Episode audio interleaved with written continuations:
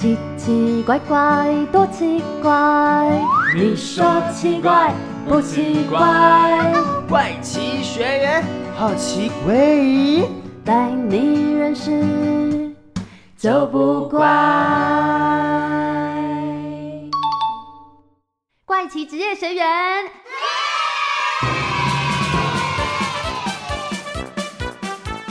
欢迎来到怪奇职业学员，我是少平导师。我是班长卡尔，嘿嘿，我是资讯股长俊孝。Hello，我是康乐股长柚子。同学们，现在是打扫时间，所有人都要把自己的座位整理干净哦。啦买啦不要啦，管我的已经很整齐啦。哎呦，老师，我就不觉得我的位置很乱嘛，还是找别人来帮我整理一下。大家不要灰心啦，今天我邀请到的客座讲师可是非常会整理和收纳哦。哇，太好了，我们的座位有救了。先请资讯股长俊孝来介绍一下整理收纳师都在做什么吧。呵，今嘛我来讲。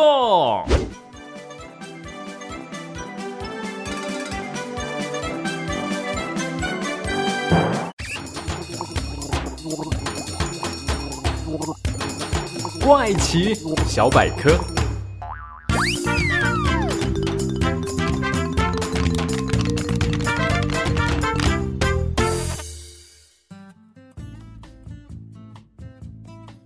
你你你，多久没有整理房间啦？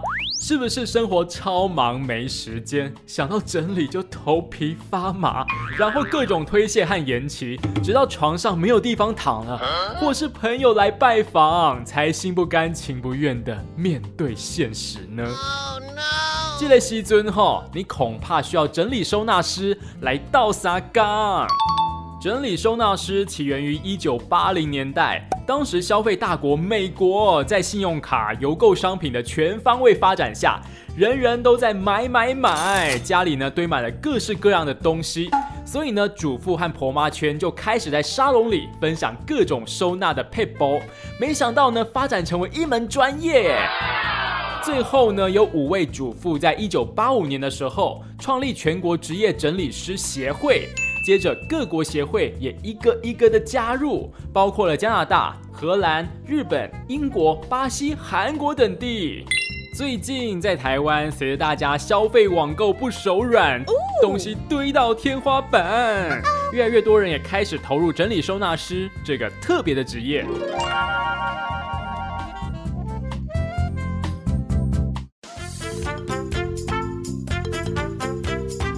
听完俊校精彩的怪奇小百科之后，跟着我们一起去校外教学，听听民众们对于整理收纳师的看法吧。大家准备好了吗？怪奇校外教学 Let's go！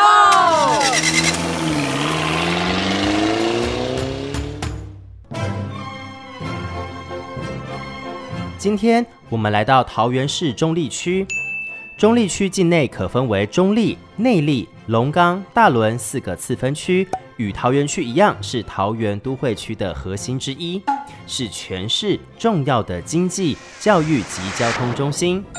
根据网络调查，桃园市连续三年获得台湾生活品质与现代化的第一名城市。优良的生活品质，自然需要有条不紊、良好的生活环境。不过，在这里生活的人们都有着这样的好习惯吗？如果没有收拾的好习惯，又会愿意请别人来帮忙吗？今天我们就来了解一下中立地区的人们对于整理以及整理收纳师有怎么样的看法吧。大家好哇，我是康乐股长柚子，今天又要带大家来听听民众的想法喽。首先，请问这位郑先生，他有没有听过整理收纳师这个职业呢？这个职业没有听过。如果是日本的话，是不是属于叫做家政妇之类的？诶，好像不太算耶。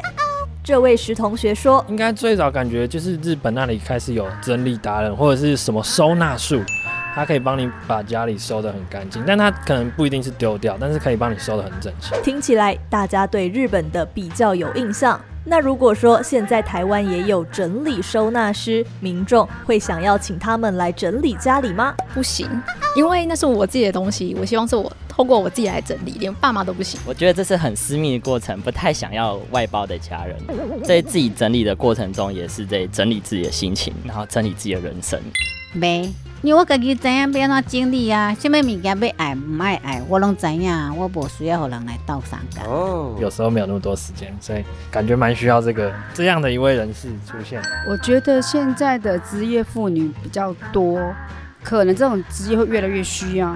所以呀、还是要看每个人的情况来决定需不需要整理收纳师的帮忙。诶，那么大家觉得整理收纳师这个工作怎么样呢？我觉得这个职业是可以蛮有蛮有前途的。很好，为什么很好？可以帮忙收东西。细心的人，然后很有耐心。哦，听起来大家对整理收纳师的评价都很高诶。这样民众对他们有什么好奇的吗？第一步该怎么下手？他们通常是怎么做规划？有些时候，身为主人很难割舍，因为某些东西可能有一些回忆，很难去做这样感情上的划分。怎么样帮忙整理家里面？是属于清洁的部分呢、还是说看可以做到什么样的范围？目前是还没有想到了，不过我会请他，可不可以先来我们家整理？好的，以上就是今天的怪奇校外教学。听完大家对整理收纳师的想法，其实啊，大部分的人都是有着正面的评价呢。但是，整理收纳师到底有哪些工作内容呢？现在就跟我一起回学校来认识今天上课的老师喽。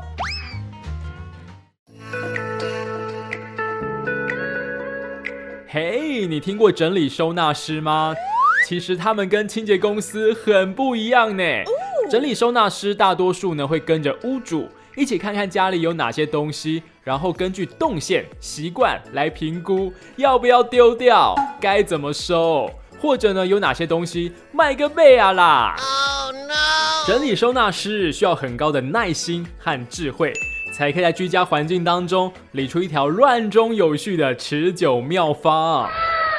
今天的客座讲师是整理师 Evelyn，她为了坚持对整理的兴趣，放弃本来教了十三年的特教老师工作啊，踏入整理收纳师这个特别的行业，从零到有的摸索，考取相关证照。Evelyn 帮助很多人找回自己的理想生活，才不会在整理不久之后却又炸回原样呢。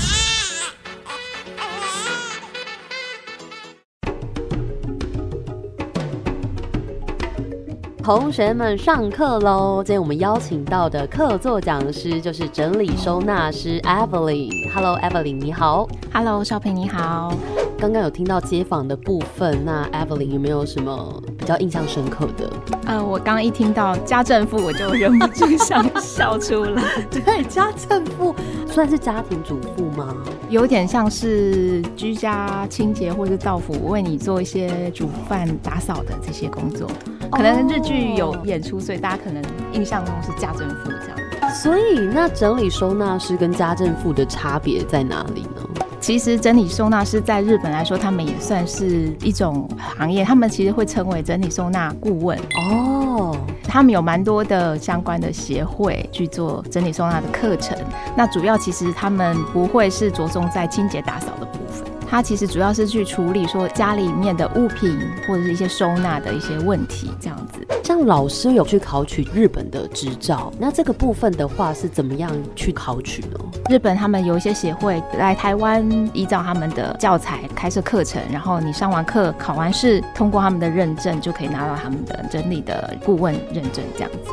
其实日本他们整理收纳的推广应该有二十年，那台湾其实可能是这几年才开始。那其实我自己也觉得大众对于这件事情，一可能还不知道有这样子的行业。二，他可能也真的觉得说，家里就自己整理，为什么还要请别人来整理？或者是他会觉得这就是做家事啊，就没有时间呢，或者真的不会整理啊。所以其实现在渐渐开始有一些人意识到说，哎、其实有时候的确就是需要借助一些专业来帮忙解决这样的问题。哦，那像日本为什么他在这么早整理收纳这件事情就很盛行啊？日本虽然说非常的盛行，可是整理收纳的始祖呢，你们猜猜是哪一个国家？不是日本。卡尔班长，你觉得呢？英国吗？嗯，有点接近，是地点不接近，但是说的语言蛮接近。美国啊，对，美国他们早在一九八五年的时候，就有一些妇女，他们就会意识到有这样子的问题跟需要，所以他们就开始成立协会。那日本其实是在大概是在二零零三年，他们的协会开始成立，非常蓬勃发展，大概有数十个跟整理相关的协会这样的。如果说日本的话是可以想象，因为觉得他们的街道啊都很整齐干净。那台湾的话算是大概几年的时间？对，就我理解，大概二零一五年前后吧，可能开始有人投入这样子的工作，一直到这一两年开始，好像很多人知道这个行业，然后也想投入这样子。在生活跟心境上有什么样的改变，让你原本是从事教职工作，那现在是全心投入整理收纳这个产业？那为什么转变这么大呢？我印象比较深的大概两次，一次是那时候很期待怀孕生小孩。然后呢，就很认真的把家里整理过一番，然后希望迎接宝宝来。嗯，然后就很巧合，哎，整理完没多久，宝宝就来了。嗯，然后就觉得啊，真的整理有这么神奇吗？好，我就是放在心里面，没有想那么多。但后来因为小孩子出生之后，大家都知道嘛，现在就是很多妈妈很需要一堆育儿神器啦，或者是很多的恩典牌等等的。那家里的状况就开始越来越有点拥挤。对。对，然后凌乱，然后可是小孩子又是需要一些活动的空间，于是呢，我就开始第二次很认真的整理，然后那一次大概前后其实历经了一年吧，慢慢的这样子整理完，然后我发现慢慢的把这些我不需要的东西送出去之后呢，我自己除了空间呢变得舒服之外呢，心里面的感觉就是觉得非常轻松感，很难形容。那其实我之前是国中的特教老师。有一个蛮大的原因会让我去思考我的未来的生活要做什么，是因为我班上有一位学生过世了。哦，然后那时候我就一直在想说，到底他的离开要告诉我什么？然后我就会觉得说啊，人生好像很短。其实我就会回想到当初我在整理的时候，很认真的想过我的理想生活是什么。因为那时候带小孩，然后还有工作，两边非常忙碌，其实我几乎没有自己的时间。所以那时候整理，我告诉我自己就是说，我很希望可以让家里呢是一个很简单，让我可以轻松管理的一个状态，让我有更多的时间可以去做我想要做的事情。我也跟我心理智商师的朋友聊过，然后他是我第一个客客户，对 对对，对他是一位视障者，朱心怡心理师。那时候我其实上完整理的课程之后，就是很想看看，说我到底能不能看到一个我从来没有去过的环境，然后可不可以为别人整理这样子。然后那个同学就说，哈，他很需要，然后就到他家整理之后呢，也跟他聊了一些关于工作方面的事情。然后他其实。听我描述，他会觉得说：“哎，过去的工作我好像是选择了一个我不排斥的工作，但是可能不是真的心里面非常喜爱的工作。”然后我就自己想一想，就说：“嗯，好像是这样子。”所以那时候才会有很强烈的心情，就会觉得说我好像一直很想要走出校园，想要再做别的事情。哦，哎，老师，我想问一下，请问有怎么样子的整理心法可以跟大家分享一下吗？上过一些课程，然后我自己把它画成自己的画，大概分了两个阶段。前面的阶段呢，就是理分量，整理的理，分类的分，数量的量。第二阶段呢，叫做定平放。理的话，就是我们要整理嘛，但是整理之前，你要先思考你的理想生活是什么。哦，可以把它写下来，或者是找一些你喜欢的图片都可以。那再来的话就是分嘛。呃，我们常常到很多客户家的时候，就会看到东西可能有稍微分过类，可是现在东西太容易进到家里，然后又忙，东西就会随便堆堆堆。然后其实你知道怎么分类，可是最后堆成一团的时候，你没有空分类。所以第二个分的话，其实我们常常需要在那些凌乱的物品呢，帮它做重新分类，甚至要跟你原来收在里面的东西都要一并拿出来，哪些是同类的，我们就是把它归在一起。你才会知道哦，这些东西你拥有了多少。就是有些人因为找不到忘记了，然后就再去买。对耶，我相信大家都有这样的经验。再来是量的部分，就是说，哎，拿出来分类之后，你就会看到你自己的数量，东西有多少。其实很重要的一个点就是说，我们需要适当的量。什么叫适当的量？可能我觉得我衣服需要一百件。有人可能说不用，我夏天只要七件衣服就够了。哦，这个适当的量可能每一个人不一样，但是最主要需要考量的就是你的空间有多少。哦，就如果说你今天所有的衣服都放进你的衣柜跟你可以收的地方，孩子收不下的时候呢，可能需要去做一些取舍，这样子。好，那再来是定平放。分别是什么意思呢？OK，那接下来我们要把东西收进空间，就要考虑定平这件事情。什么是定平呢？就是呢，物品要有固定位置。平呢，就是我们放的位置呢，常常用的东西一定要放在我们最容易拿到的地方，依照你的使用频率来决定好放的位置。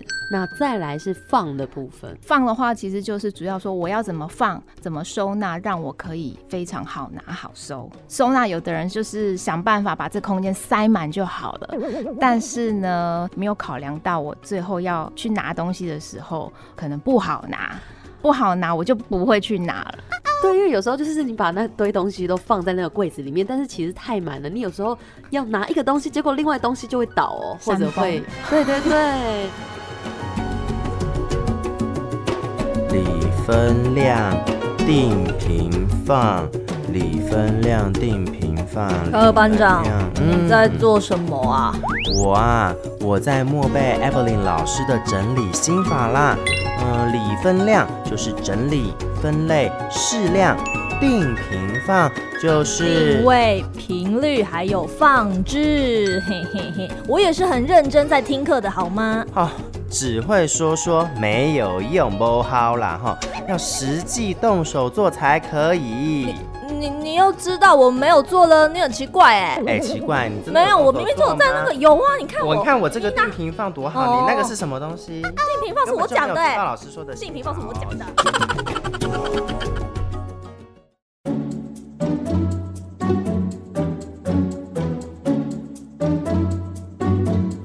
可以帮我们简单介绍一下整理师啊，在跟客户接洽之后到实际到府执行工作，整个流程大概是怎么样？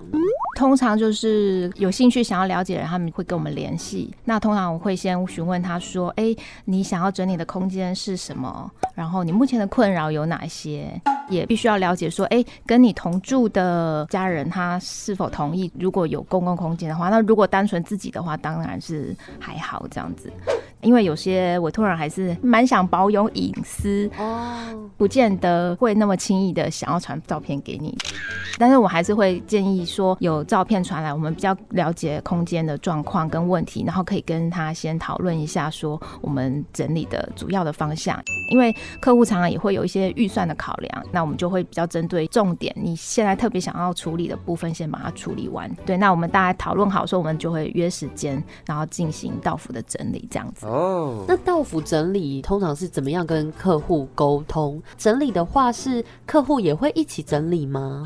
原则上我们都是希望客户是一起整理的。那其实我接触到的大部分的客户也都是愿意一起整理的。到府了之后呢，会先请他带我们稍微看一下他的空间，然后可能会需要看一下还有哪些收纳空间放了什么东西。接下来就是说，那我们今天要整理的重点，我们可能啊，今天我们主要处理你的衣物的部分，那我们可能就会从衣服开始整理，会把所有空间里面衣服的东西，你都要把它找出来，这样子，然后我们去做分类，然后去依他现在的空间有哪些可以收纳衣物的，我们去规划放在哪边。然后如果真的放不下了，会建议说他要做一些取舍。那老师自己会带一些什么必备的用具过去吗？通常我们就是会带一些大的分类袋，那有一些整理师他们还会准备一些夹链袋。然后因为我个人是比较希望就是有什么物品能使用，我们就直接就地取材可以用，就是不用特别再去买那么多消耗品。哦，当然有那些夹链袋，在一些物品很多需要大量分类的时候，是还蛮派得上用场的。但是如果委托人家里有的话，其实就尽量是使用委托人家里面的这样子。那大部分的客户会给予什么样的回馈呢？印象比较深刻的是，那个委托人他就是到府整理的那一天，他就跟我说，他前一天晚上他好紧张，他睡不着。对，其实我觉得有些人是会紧张的，就毕竟邀请一位陌生人到家里来，然后要陪他整理，然后有的人可能就会担心说，啊，整理师会不会一直丢我东西啊？会不会就是勉强我之类的？然后有的人在找整理师也是蛮谨慎的。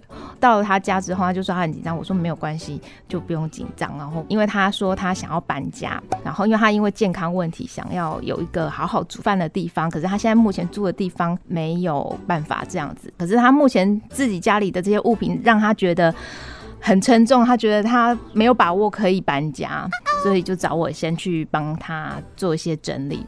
然后第一次整理的时候，我们其实只是简单的把它有一个桌上堆满的东西，然后跟旁边另外一个电脑桌清空。他就说他很想要坐在这个地方好好的写写字啊，看看书。然后我们就整理出有一个空间，然后他旁边那些化妆保养品啊，也就帮他收纳好，至少这个房间有这个地方很舒服。后来他就再约我第二次过去，然后这次他就说他要挑战他的算是比较困难的地方，就是衣服的部分，就是会有蛮多的舍不得这样子。那我就跟他说，今天你面对了这么多的衣服，到底要留不留？怎么样决定你才可以达到你的理想生活？你就做那个决定。他就说哦好，然后我们就开始整理衣服。其实过程我也不敢 push 他，因为我知道他内心里其实很多纠结。但是整理到最后面的时候啊，就是从衣柜里面找出一袋衣服，然后他打开来看了一下之后，他就说那是他以前比较年轻的时候穿的衣服，然后就是花色都是比较缤纷这样，然后他就想到他那一段过去，我以为他应该默默的可能又把它装进袋子里面收起来，因为想说可能还没有准备好，结果呢，他就把他那些拿出来摆好。拿出他特别准备的字卡，他印好了，他就写谢谢你，Thank you 这些字摆在那些衣服的旁边，然后就帮他拍照，就是说那我们就跟他道谢，跟他说再见，就把那一袋衣服就是送走了这样子。对，然后我觉得他在做完这件事，其实他是在哭的，对，然后我就在旁边拍拍他，然后我知道他这段其实对他来说很重要，可是就是他想要往他现在的理想生活前进，他必须。需要做这个决定。哦，那次完了之后啊，他跟我说：“哇，他的心情很轻松。”我本来想说：“嗯，好，那么这次的整理任务应该算是顺利结束了。”结果呢，去年年底吧，他就突然跟我说：“Evelyn，你有没有空？我哪天哪天要搬家？”我说：“什么？你要搬家了？” 然后我就非常开心，就是他邀请我，就是见证到他真的搬到另外一个他很喜欢的一个家。那大部分的客户类型是怎么样呢？通常都还是以女性为主，比如说单身的女性也有，二十几岁的也有，然后地方妈妈也是，然后还有一些就是社经地位比较高的，其实都会有。比如说我们是女生，那我们就会先确定说，今天我们到场的，家里面有客人是女性，那她也会在场，那原则上大概就比较不会有什么问题。那如果今天委托人是个男生，那我们就会确定你们家是不是有。其他的女性会陪伴，如果无法的话，我们是不会到府整理，要不然就是你要同意让我再带另外两位整理师一起过去。哦，整理东西并不只是把东西都塞得满满满，必须要先确认可以利用的空间有多少，以及哪些东西是真正需要的。有些时候也得做出取舍哦。看来没有想象中的容易耶。嘿，那接下来我们就跟着 Evelyn 老师的脚步，实际看看整理收纳师运作的场景喜安坐。Go！好的，现在少平导师带领着学员们，还有 Evelyn 老师，我们一起来到了同事美人老师的座位来瞧瞧。那么映入眼帘的呢，可以看到桌面上有摆放一些文件啊、纸张跟各式各样的文具哦。另外有一面比较特别一点的墙呢，这个座位的旁边墙上呢是钉满着大大小小的纸张，比较杂乱一些些。那目前呢，Evelyn 老师觉得。这个座位环境的面向是如何呢？就是像刚刚少平老师说的，就是还蛮多的纸张映入眼人，觉得稍微有一些混乱。然后其实我还蛮想要就是了解美人老师本人，他对于现在他使用这一张桌子，他有没有觉得哪里让他觉得很烦，或者是觉得不是很好用的地方？哦，我觉得我的桌面常常会消失，就我没有办法写字，或者是不是我要割东西的时候，我就要先整理一下我的桌面，然后把东西拨到旁边，我才可以去切割纸张，或者是整理或者写字之类的。好像就是桌面太乱了哈，对，没有位置。就是有时候常要找东西，你还蛮常要找东西，譬如是什么东西？比如说文件、资料。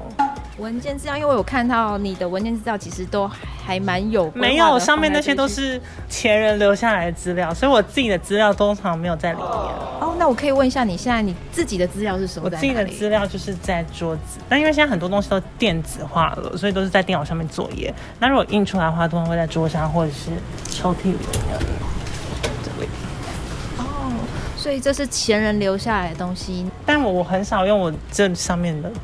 其实我会建议说，如果这个是有点是被留存下来保留用的文件啊，其实你不一定要放在你每天的工作的区域。你有其他可以存放的区域，其实你可以把它放到别的位置。比如说，我看你后面还有一些空位，或许你可以是放在那个地方，让你每天在使用的这个空间呢，是放你最常使用用到的东西，就是放在你的桌面，还有这边的抽屉。哦。然后桌面的话，其实我会建议，就是你的办公桌或书桌一定要为它留一个，我都是叫做留白区或空白区。因为你可能每天要过来作业什么，就是有一个位置可以坐。就像你刚刚说的，就是我没有地方写字。可是如果你每天下班前就是把这个空白区，把它先收好，把这些文具可能都归到旁边去，或者是就是你现在备用的这些文件，就把它拿来收你现在在用的文件，那你的桌面就可以空下来。你随时要搁纸的话，你其实就可以很方便，就可以使用这样子。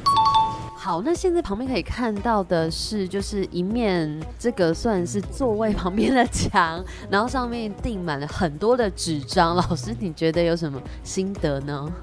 呃，其实我就会希望说，如果想要把这一块就是让它更清爽一点的话，我们就是要把这些文件拿出来，然后你可以去审视一下，其实这些文件是不是有一些已经过期，其实你并不会用到，那你就可以立刻把它碎掉或者是回收，把它处理掉。然后哪些是要保留下来，常常要用的，常常要看的，那我就是钉固定钉个三五张，不要超过这个版面。对，然后就随时就是真的不需要，你就可以把它替换下来，这个墙面就不会那么的混乱。这样子，你觉得刚刚客座老师讲的有帮助到你吗？有，就是我要去思考一下哪些是常用，然后不常用就是把它移到后面，就有时候会觉得啊，好像会用到，那就贴着，然后贴着贴着贴着，然后就越积越多。好的，非常感谢 Evelyn 老师的帮忙。那我们现在赶快再回到教室里上课喽。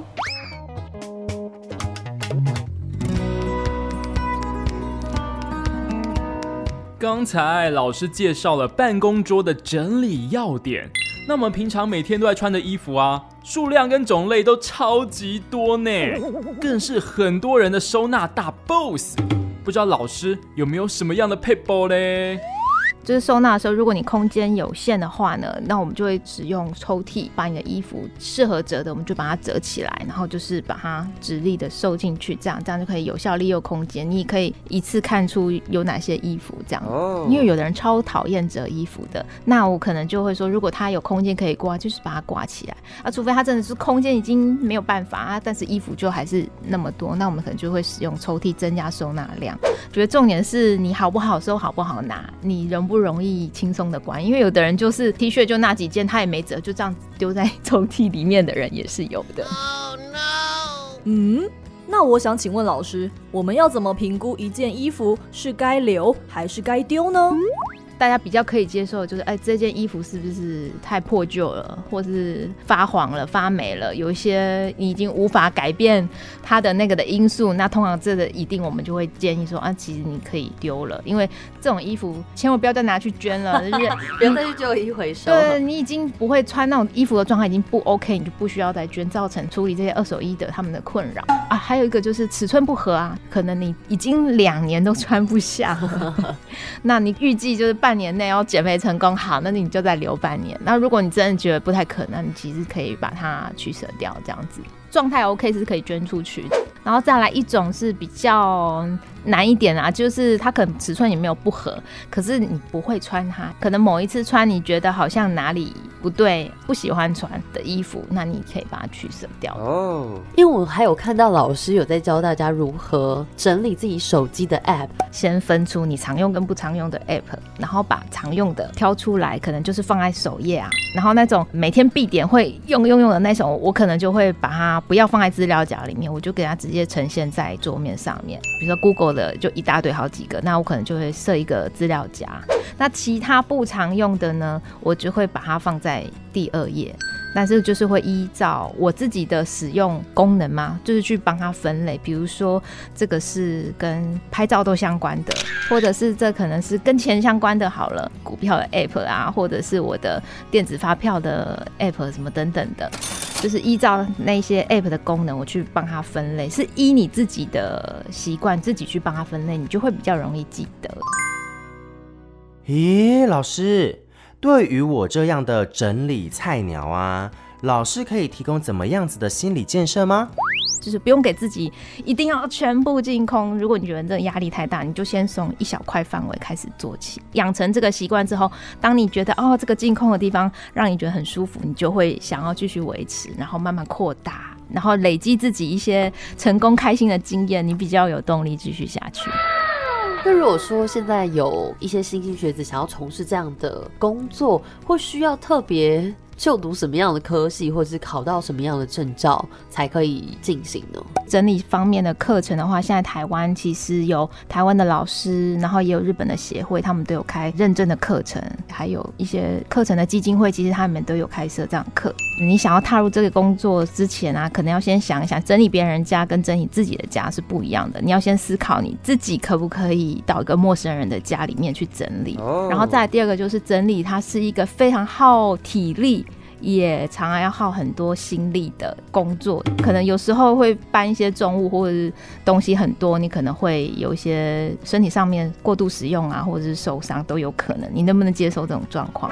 然后再就是，你可能有时候会遇到有些委托人，他有些情绪上面的困难，或者是整个房子的那些物品啊非常凌乱那种状态，其实你能说完全不被它影响吗？其实你多少会受它影响。你自己可不可以做一些心理上面的调试？让它软啊，让它大便都很正常啊，有的甚至还会有老鼠都有可能啊。对，我是偶尔遇到这些啦。在第四个，我觉得就是整理师的工作呢，对我来说啦，我自己不算说案源非常的稳定，尤其是初期你开始经营的话，你能不能接受收入不稳定的这件事情？大家都可以去思考这样。那最后有没有想要对就是社会大众说什么话，或者对大家的呼吁呢？其实现在是个物质蛮泛滥的时代啊，我觉得，然后东西都太容易进到家里面来，可是大家又时间非常的忙碌，就是没有时间好好静下来。跟自己谈谈话也好，想想自己的理想生活也好。因为其实我去上过几次课，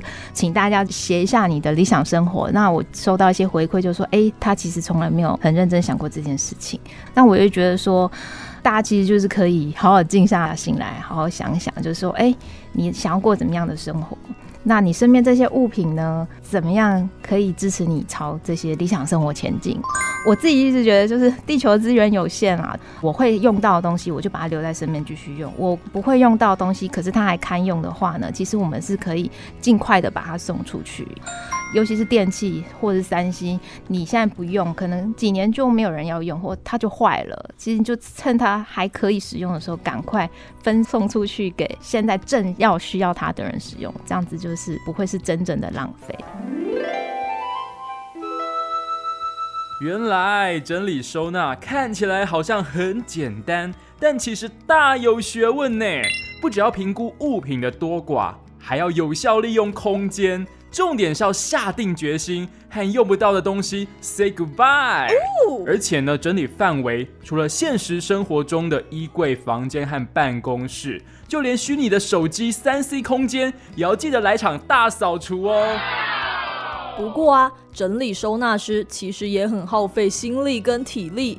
除了有可能要搬很重的东西，还要注意委托人的情绪变化，甚至得面对可能出现的小强还有老鼠，心脏真的是要很大颗呢。其实啊，整理收纳不只是让空间变得干净，很多时候也是在告别过去的自己哦，并且向心中的理想生活前进。所以呀，我今天就要把我这件太大的外套送给少平老师。卡尔班长啊，这件外套对你来说都太大了，更何况是老师呢？其实，真正的整理收纳，并不是盲目的将东西丢掉或是送出哦，而是要珍惜物品，并且有效的利用资源。所以这件外套啊，我看你还是送给更需要的人吧。那么，怪奇职业学员，我们下课喽。